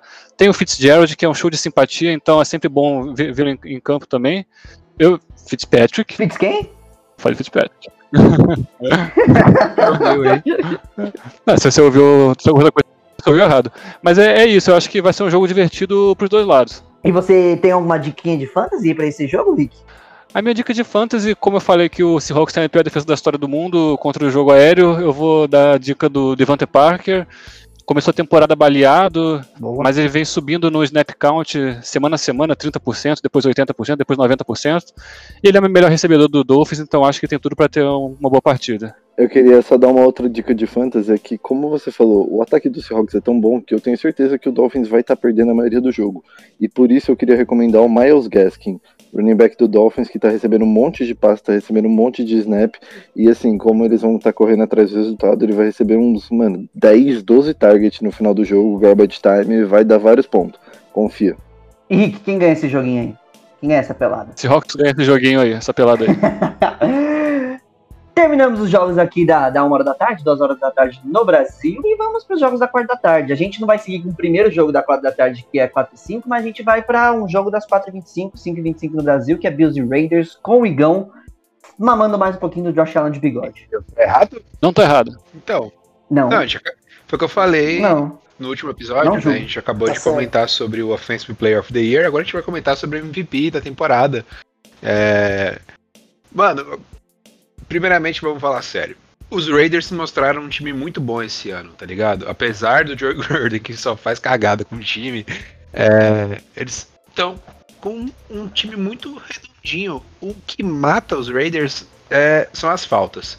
No jogo contra os Saints, eles não fizeram tantas faltas assim, mas ainda fizeram bastante, só que o Saints fez muito mais. Isso acabou sendo determinante pro Las Vegas Raiders conseguir sair com a vitória. Então, se eles conseguirem resolver esse pequeno problema de dar quase 150 jardas em faltas por partida, eles vão estar numa situação muito é, de equivalência com os Bills. Os Bills têm uma defesa boa, foi uma defesa que jogou muito bem contra os Dolphins, apesar de não ter parecido. Mas contra os Rams deixou muito a desejar, dormiu demais no ponto em vários momentos da partida. Então vai ter que ficar ligada, principalmente para marcar o Waller, para marcar o jogo corrido do Josh Jacobs. É Josh ou John? Josh. Josh. É, bateu uma dúvida sincera aqui. Do Josh Davis, Jo- Josh Jacobs. Meu Deus do céu, Travou feio, mano. Nossa. Vai ter, que, vai ter que se esforçar pra marcar bastante, principalmente essas duas peças do ataque dos, dos Raiders. E do outro lado, o ataque dos Bills. É, cada vez mais redondinho. Não pode, de forma alguma, se acomodar com o resultado se começar na frente, que nem aconteceu semana passada. É, tem que estar o tempo todo administrando resultado, botar o Singletary para conseguir ganhar as jardas que ele não tá conseguindo ganhar, mas aí também parte bastante do trabalho que a linha ofensiva também vem deixando a desejar. É, melhorar cada vez mais a harmonia do, do Diggs com o Josh Allen. E aí, enfim, essas são as ferramentas. Essa, se mantém essa sincronia, essa harmonia, tem as ferramentas na mão para poder dominar os Las Vegas Raiders. Fica muito mais por conta do encaixe defensivo ah, do lado dos Bills, na minha visão. E o Josh Allen, se não raspar o bigode, lógico, né? só- Sempre corremos esse risco. Até Bel Marx do Chiclete com Banana já raspou a barba. Por que, que o Josh Allen não iria tirar o bigode, né? se ele não tirar o bigode, eu acredito que os Bills têm tudo para ganhar essa partida. É uma condicional, Uma então. condicional, exatamente. A dica do Fantasy, eu vou de Josh Jacobs, o cara que eu travei o nome pra falar, porque a defesa dos Bills não vai estar 100% engrenada nesse jogo ainda, vai começar a se acertar e uma boa fluidez do ataque vai partir basicamente dele. O Waller também é uma boa alternativa, mas a gente nunca sabe quando que o Dark Carr não vai querer lançar pra ele, por exemplo, semana passada. Então, eu acho que o Josh Jacobs é uma certeza mais garantida. Uma certeza mais certeira, digamos assim. Com certeza, mais certeza. Que vem jogando muito bem essa temporada toda, né? Vamos pra ti pro que a gente elegeu com o jogão dessa rodada? Vamos de Patriots e Chiefs, mais um jogo que vai ser das 4h25, 5h25 aqui no Brasil. E vai trazer Patrick Mahomes contra essa defesa do Patriots, que é a defesa de Bill Belichick. E eu queria falar um pouquinho sobre esses embates no passado, como é que foram, né? O que aconteceu e de como o Patrick Mahomes mencionou também é, semana passada numas entrevistas que estavam passando até nos intervalos do jogo, do jogo dele contra os Ravens, da questão de que ele tinha muito isso com o Tom Brady, de que ele jogou várias partidas e ele acabava não saindo prevalece- prevalecendo como ele prevalece com o resto da NFL. E sem o Tom Brady lá, continua o New England Patriots, obviamente, e o Bill Belichick. Você acha que alguma coisa disso vai mudar? Vou trazer o Greg para falar, e falar um pouquinho desse jogo, por favor. Olha, cara, a gente, eu também, principalmente assim, esperava um, um jogo pior do, do Mahomes nessa última partida contra essa defesa do Ravens e a gente foi ledamente enganado, né? Eu fui, falei que o Lamar ia passar a piroca na, na cara do Mahomes e eu errei assim brutalmente, tenho que admitir meu erro. Mahomes novamente calou a boca dos haters, não é uma coisa nova pra ele. E assim, é, a gente tava falando na, na semana passada, no podcast passado, que o Bill Belichick ele é rei de anular as principais peças do ataque adversário. Só que agora me explica assim, como é que você anula o time inteiro, o ataque inteiro do Chiefs? Porque, mano, os caras têm 10 peças importantes ali, velho. Tipo, não dá, mano. Os caras têm muito skill player. E a gente viu que o Clyde Edwards Hiller pode não ter jogos é, maravilhosos sempre, mas ele sempre vai ter bastante constância. É um cara que é muito difícil de derrubar, então ele sempre vai ter números pelo menos ok, independente da defesa que estiver jogando. Travis Kelce a mesma coisa, Terry Hill mesma coisa. Samuel Watkins também voltou a ser bastante usado, depois de uma semana 2 que ele acabou tendo menos targets também porque saiu no meio do jogo, né? Então, assim, eu quero ver como que o Bill Belichick vai conseguir se preparar para tantas armas espetaculares que o Mahomes tem à sua disposição. É, depois dessa, dessa partida da semana passada contra o, o Ravens, eu já fico com muito mais pé atrás de apostar contra ele, assim, sabe? Tipo, acho que foi um, um teste de força bem, bem grande, sabe? Não, na semana passada eu também apostei contra o Mahomes, mas foi muito menos contra ele e muito mais a favor do, do Baltimore, né? Eu mais me decepcionei com o Baltimore do que me surpreendi com o Mahomes. É, quer dizer, você meio que sempre surpreende com o Mahomes porque ele é bizarro, né? É que eu, ia- eu só me surpreendi com a, com a performance do Mahomes porque eu não esperava que ela fosse tão excepcional assim contra uma defesa que, assim, teoricamente era tão excepcional assim, sabe? Acho que eu esperava Sim, muito da, da defesa do Baltimore, acho que por isso que eu me surpreendi, sabe? Porque eu me surpreendi negativamente com a defesa do Baltimore e positivamente com como o Mahomes se sobrepôs a tudo isso. Desculpa, pode Não continuar. foi uma defesa dos Chargers, né? Mas tudo bem. É, eu- eu concordo com como é que você faz pra parar, mas se você pudesse escolher qualquer técnico, talvez na história da NFL, pra montar um esquema pra contrapor ao que- a mágica que tá sendo feita em Kansas City, eu acho que oito em cada dez analistas pegariam o Bill Belichick, sabe? Então, cara, eu tô muito interessado nesse jogo por causa disso. Eu acho que hoje na NFL não tem melhores chamadores de jogada do que o Andy Reid, técnico do Kansas City, e o Eric Bieniemy, o coordenador ofensivo. Não tem um quarterback melhor, não tem um elenco com tantas opções no ataque. Então vai ser interessante ver, se, porque se o Bill Belichick com o Patriots não conseguir montar algo, e acho que é bem possível, porque a gente já falou algumas vezes que o time está desfalcado e é, é, é fácil você tapar buraco com esquema contra times que não têm o Patrick Mahomes, né? Então, se o Patriots não, não conseguir mostrar a chave para marcar, acho que todos os times vão ter que continuar olhando para o jogo do Chargers contra o Chiefs para ver o que, que eles fizeram para parar os caras em pelo menos quatro tempos. E assim, um, um, um Andy Reid contra Bill Belichick é um confronto que a gente tem que parar sempre pra ver, né? Porque é uma das maiores mentes ofensivas da história da liga contra uma das maiores mentes defensivas da, da história da liga. Então, são dois caras muito acima da média e que é muito legal ver como as mentes geniais deles é, fazem esse embate. Mas eu queria, na verdade, falar do outro lado da bola, que é o lado da defesa do Chiefs. É, a defesa do Chiefs surpreendeu bastante na semana, na semana passada, e eu vejo algumas coisas do game plan deles é, usado contra o Ravens podendo ser espelhadas para o Ken Newton também. É, o, Chiefs, o Chiefs encheu muito o box né, na semana passada, sempre os linebackers estavam bem juntos da, da linha defensiva, então para conseguir chegar rápido, chegar rápido no Lamar, se fosse uma jogada de option, se fosse uma corrida, e também para tentar tirar o passe curto, que é o que o Lamar gosta. E isso acabou tirando muito do, do, do jogo do Lamar, e eu acho que eles podem tentar fazer uma estratégia parecida com o Ken Newton, até porque é, o Chiefs ele usou essa estratégia de situar o meio do campo, apostando que na secundária ganharia os seus mano a mano contra os wide do Ravens. E isso aconteceu. Só que o corpo de recebedores do Patriots, eu acho que ele deixa a desejar em muitos aspectos, ainda mais nesse começo de temporada. Então, é uma estratégia que poderia talvez ser usada de novo, mas é claro que a gente tem do outro lado o Bill Belichick, que, que a gente tem o McDaniels, né? E ele, ele eles sabem como montar um ataque também. Então, eles, eles vão ter o tape para pensar em como sair disso. Eu acho que essa, esse duelo também tem tudo para ser interessante do outro lado da bola. Importante pontuar da defesa do Chiefs é que teve uma perda importante essa semana, o calor Jerry's Sneed saiu machucado e acho que não vai jogar nesse jogo, então vai ser uma perda que o Chiefs deve sentir bastante falta.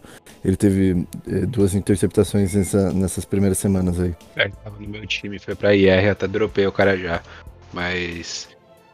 É, voltando no assunto do, de como parar o Mahomes, no início da temporada eu- eu comentava que os, os, os Chiefs enfrentavam uma dificuldade muito grande quando tomavam pressão pela direita. Só que aí veio a partida contra os Ravens, tomou pressão pela direita, pressão pela esquerda, pressão pelo meio da OL.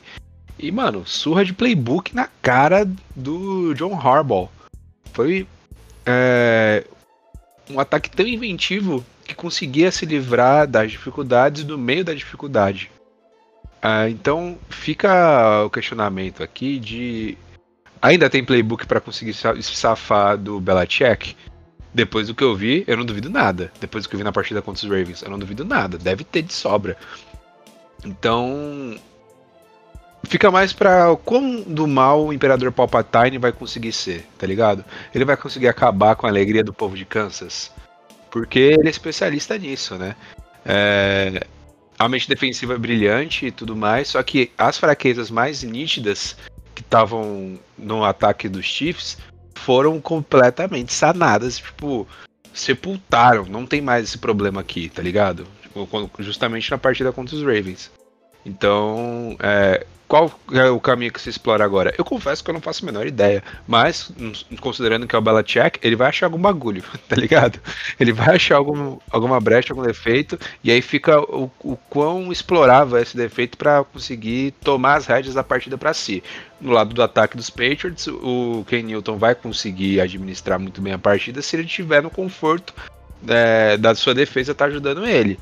Então, é, por mais que o Rick tenha abordado outro ponto, que foi um outro ponto muito importante, o ponto central de- determinante da partida ainda vai ser esse confronto de ataque dos Chiefs contra a defesa dos Patriots. É isso que vai dar, vai dar o tom da, da partida. Pô, e eu dei uma puxada de saco aqui no, no Bill Belichick e tal, mas a verdade é que o, o New England Patriots na temporada, ele tá permitindo mais de 70% de, de taxa de conversão de passe. É muito alto isso, né? O quarto pior time da NFL nisso.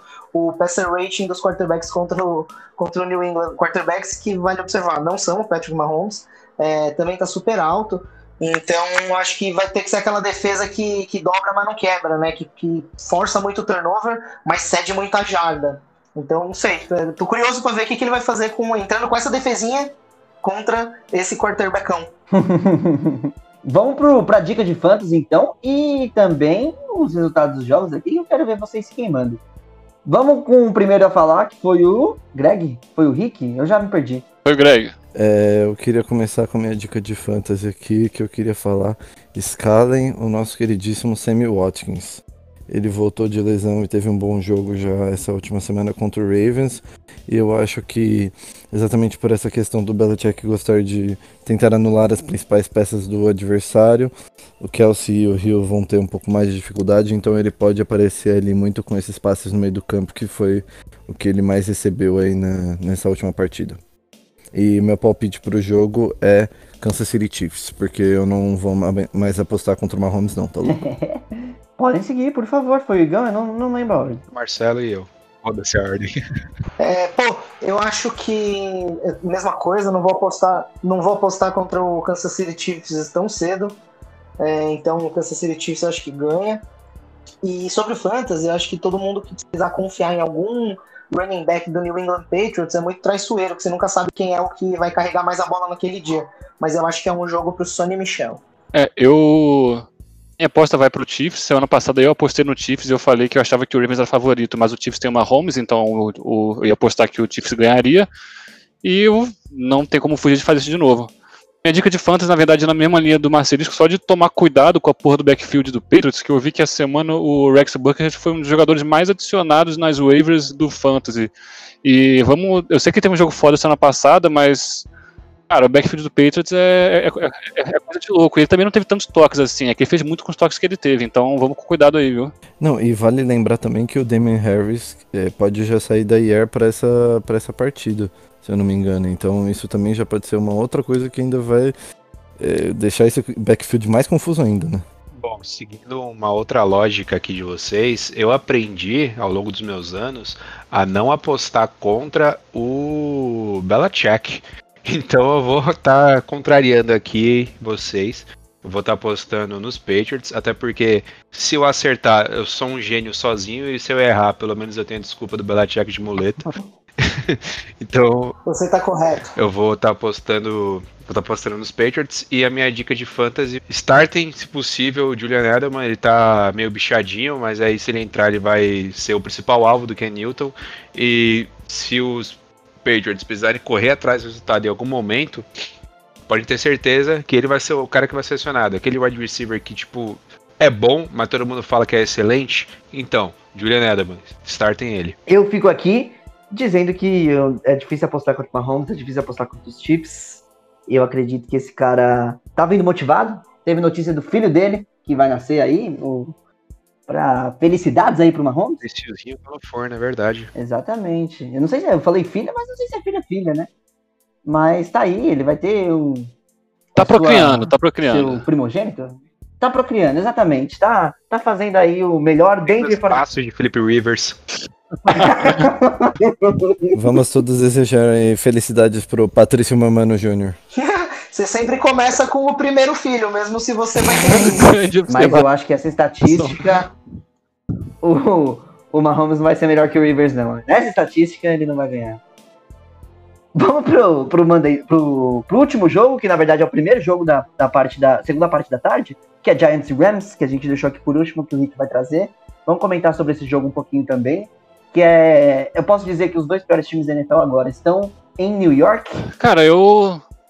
Vocês me escalaram pela terceira semana seguida pra falar do Giants e eu fico até sem assunto pra criticar esse time. Mas, mas vamos lá.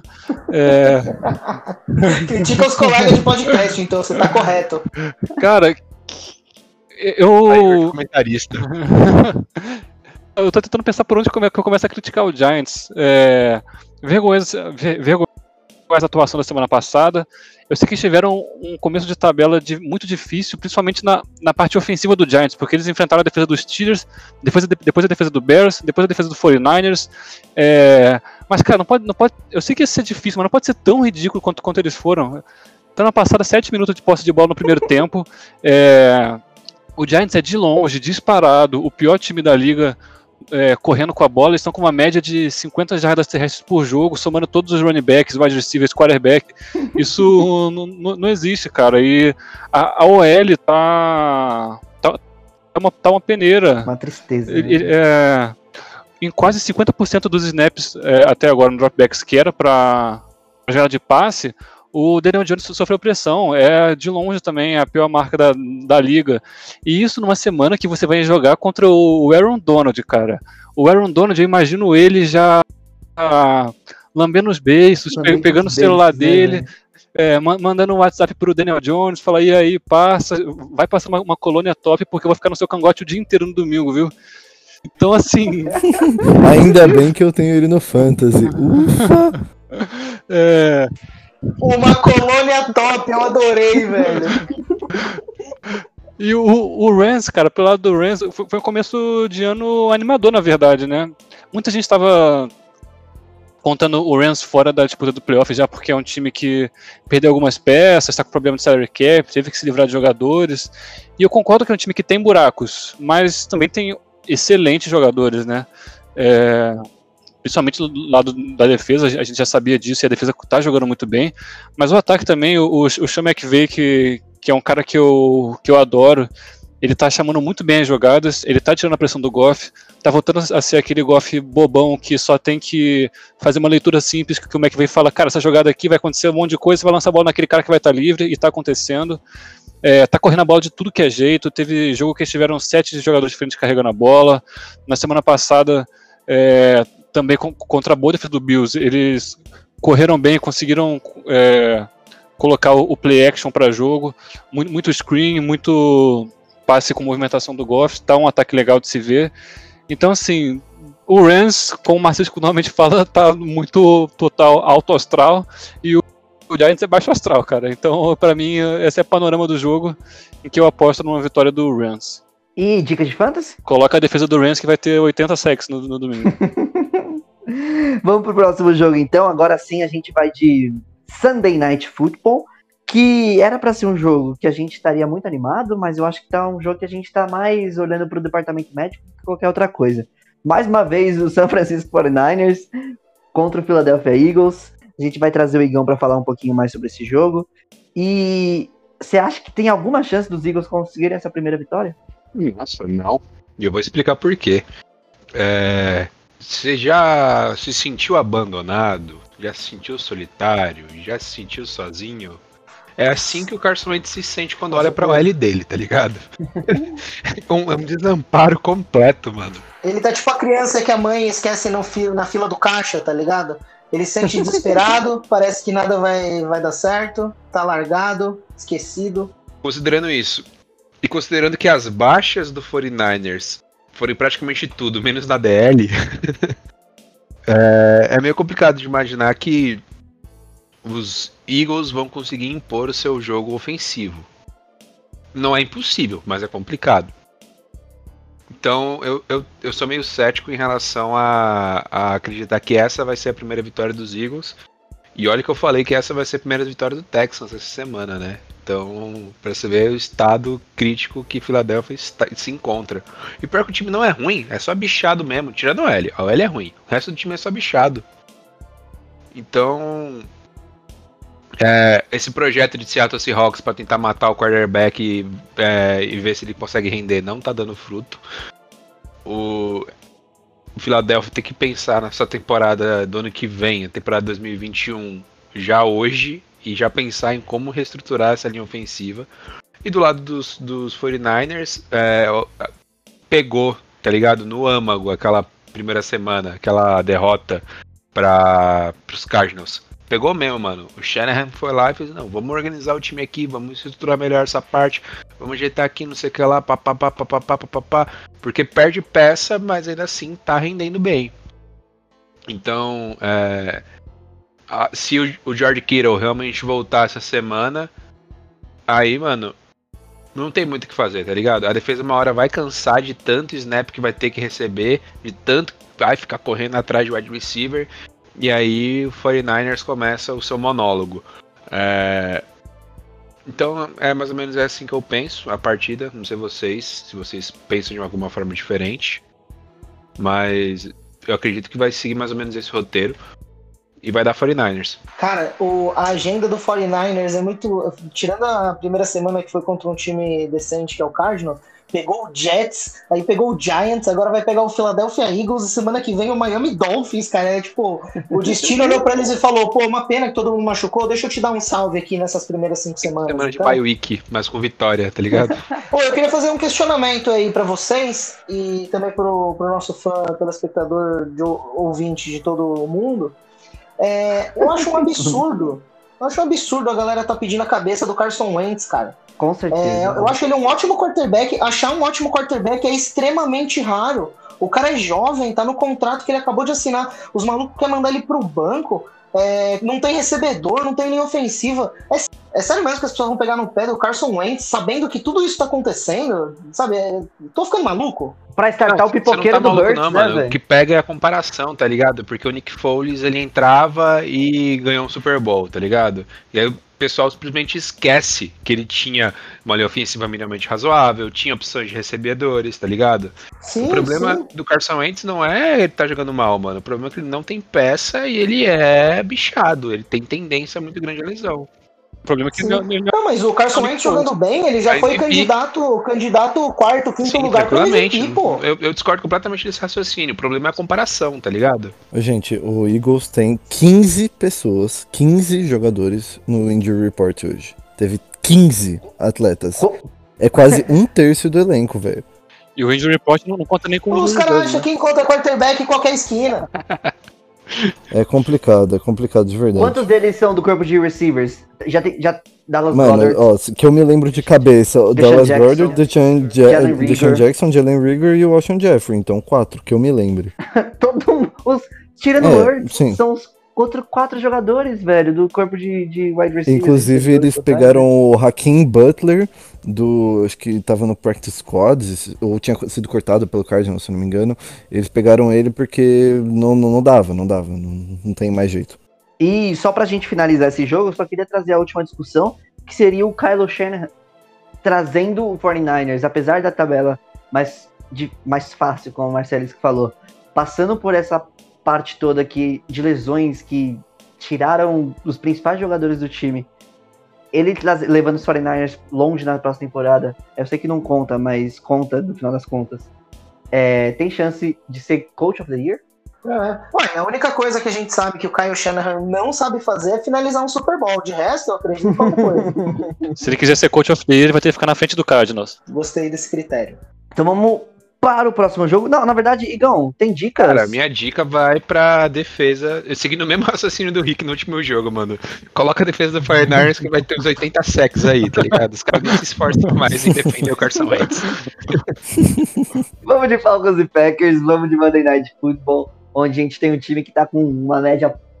Eu não sei se a média passou dos 40 pontos, mas só que as, as três partidas são mais duas mais de 40 pontos, outra com 37. E o Falcons, que tem essa defesa, ó, maravilhosa, que a gente sabe que cedeu três touchdowns pro Foles no último quarto.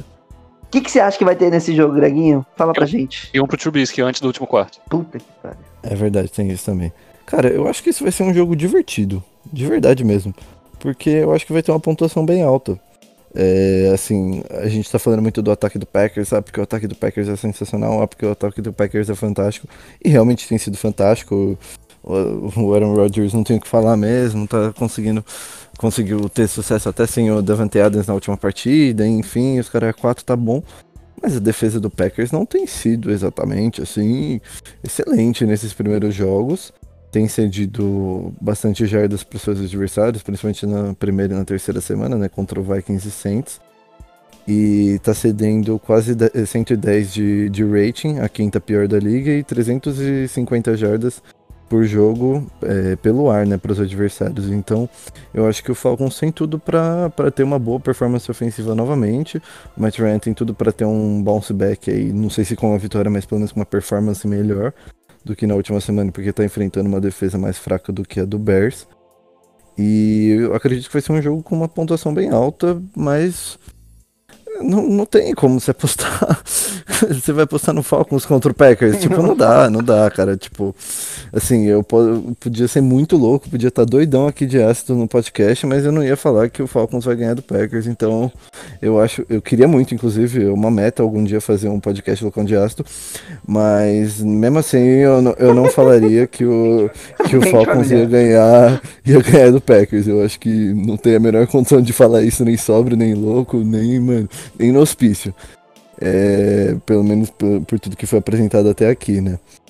E, enfim, acho que o, o Falcons também vai, vai é, ter muita ajuda da, se, o, se o Julio Jones voltar, né? Acho que isso vai ser uma coisa muito importante para esse ataque.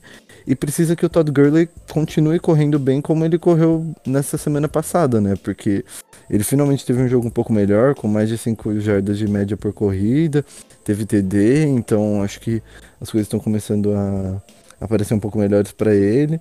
Então, assim, volta de Julio Jones, o Gurley continuar jogando bem, acho que são os segredos pro Falcons conseguir fazer esse jogo ser pelo menos mais competitivo, né? E acho que pro Packers, é, o Aaron Jones tem tudo para ter um bounce back, mesmo contra uma defesa corrida do Falcons que tenha sido até ok, comparado com a defesa aérea, tem sido ok. E. Mas é, é que, tipo, é que a defesa aérea realmente é absurdamente ridícula, então não tem muito como ser pior, né? Mas tem tido números ok, está na média ali, mais ou menos, da, da liga, de jardas cedidas por corrida, mas eu acho que o Aaron Jones vai ter um jogo fantástico, mesmo que não passe muitas. não tenha muitas jardas corridas, vai ter muitas jardas aéreas também. Ele tem se provado cada vez mais o seu valor como recebedor também, né? E, enfim, vou de Packers. E acho que eu queria dar minha dica do Fantasy, eu queria puxar um pouco de, do, do saco do Igão, acho que eu vou colocar o Alan, Lazard. Mesmo com a possível volta do Davante Adams ou não. Essa defesa do, do Packers é tão horrível que, cara, pode começar o Alan Lazard sim. O confronto é muito bom e vai ser melhor do que alguns outros caras com mais nome com, com confrontos piores, sabe? O Greg, é bom que você falou da, do Todd Gurley, que eu queria trazer a dúvida do porquê o Todd Gurley desde o ano passado. Quer dizer, se é uma dúvida no sentido da gente não só saber publicamente, ou se é algo que. O que, que tá. Porque não tem motivo para os times não utilizarem o Todd Gurley tanto quanto sempre utilizaram, além da questão do joelho dele ainda ser bichado. E o Falcons, ele, nesse ano, tem ficado atrás, mas na partida passada, como o Rick falou, sete passes seguidos do Matt Ryan sem é, incompletos no drive que eles precisavam gastar relógio, tá ligado? Nos últimos drives todos ali. O que que acontece? Ele tem um, um, um, snap count, tipo, pode tocar 15 vezes na bola, 20 vezes na bola no jogo no máximo. Vocês acham que acontece alguma coisa disso com, com o Todd Gurley? Ah, cara, eu acho que o, o, problema do, de não ter corrido no último jogo não tem tanto a ver com a saúde dele, mas sim mais com o próprio play calling do, do time do Falcons que foi defeituoso nesse final, assim, acho que pelo menos essa questão do final da partida não tem tanto a ver com a saúde dele, porque ele nem saiu de campo lesionado nem nada do tipo, ele me parecia saudável ali no final do jogo, então eu não sei tanto se tem a ver com isso, acho que é mais a questão do, do play calling mesmo. Mas é exatamente, tipo, desde, desde o ano passado os caras não estão usando tanto quanto utilizaram. Sim, sim. E chega no final do jogo, quando precisa correr, o cara tá correndo bem, os caras colocam a bola, a bola na mão do Matt Ryan, tá ligado? É, e, e, assim, mesmo se tivessem dado, sei lá, pro Brian Hill ou pro Ito Smith, já teria sido talvez mais efetivo do que tentar esse espaço, porque pelo menos você gastaria mais tempo do relógio, né? Nem necessariamente precisaria ser o Gurley. O roteiro desse jogo aqui pra mim vai ser maravilhoso, mano. Vai ser o Falcon surpreendendo, todo mundo falando, caralho, o que tá acontecendo com os Packers? E de repente, no último quarto, tudo desanda, os caras perdem, tomam virada, bola no Aaron Jones, bola no Lazar, bola no Adevante Adams, e todo mundo, tá, é o Falcons, desculpa, esqueci. Mas é bom que você sabe que é bagunça, né? O Atlanta Falcons, ele é aquele seu amigo que os pais nunca estavam em casa e podia beber. Sabe, você vai na casa, sabe, vai ser uma festa, que vai ser bagunça, vai dar uma risada. Nossa, mano, muito a casa da, da mãe do, do, do Raul, nosso amigo, sim, né, Igor? Falei. É, mano, verdade. Total, total a casa total. da Loli, pelo amor de Deus. Ai, caralho.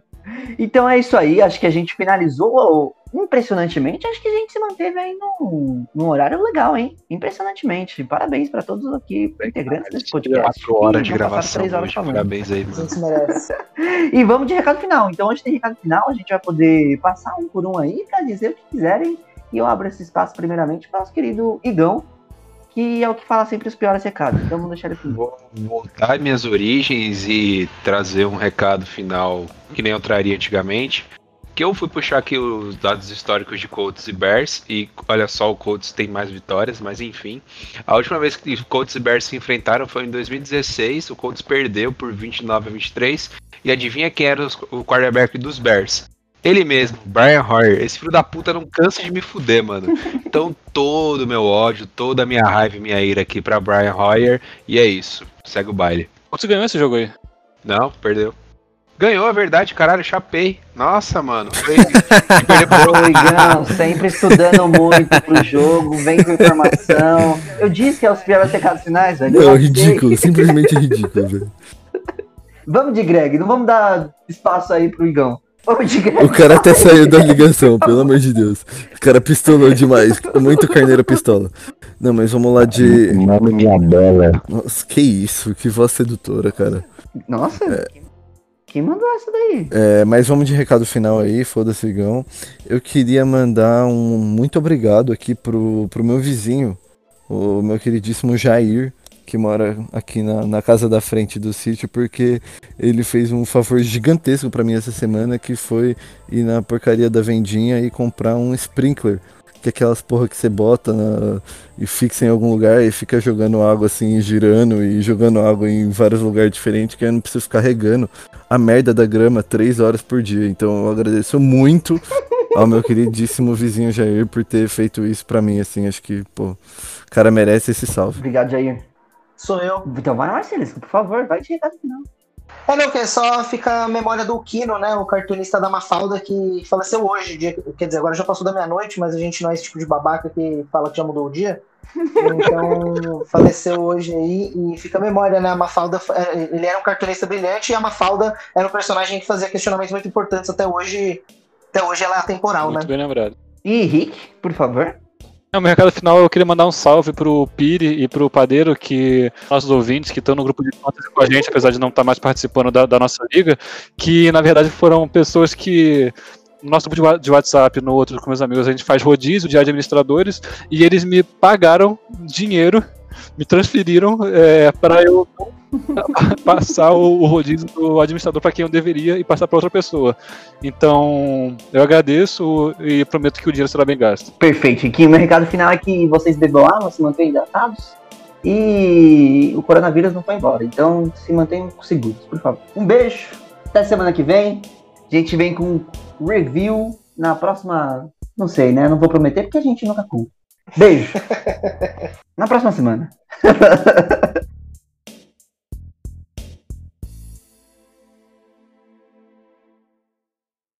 Vamos pro último jogo então, finalizar com o Monday Night. Vamos de Falcons e Packers. Ô, ô Greg, tá vazando o áudio, mano. Foi porque eu abri o mic pra começar a falar, né? Opa! Aí, parceiro. Tá ligado? Eu, eu tava com ele bloqueado até agora, eu só abri pra começar a falar.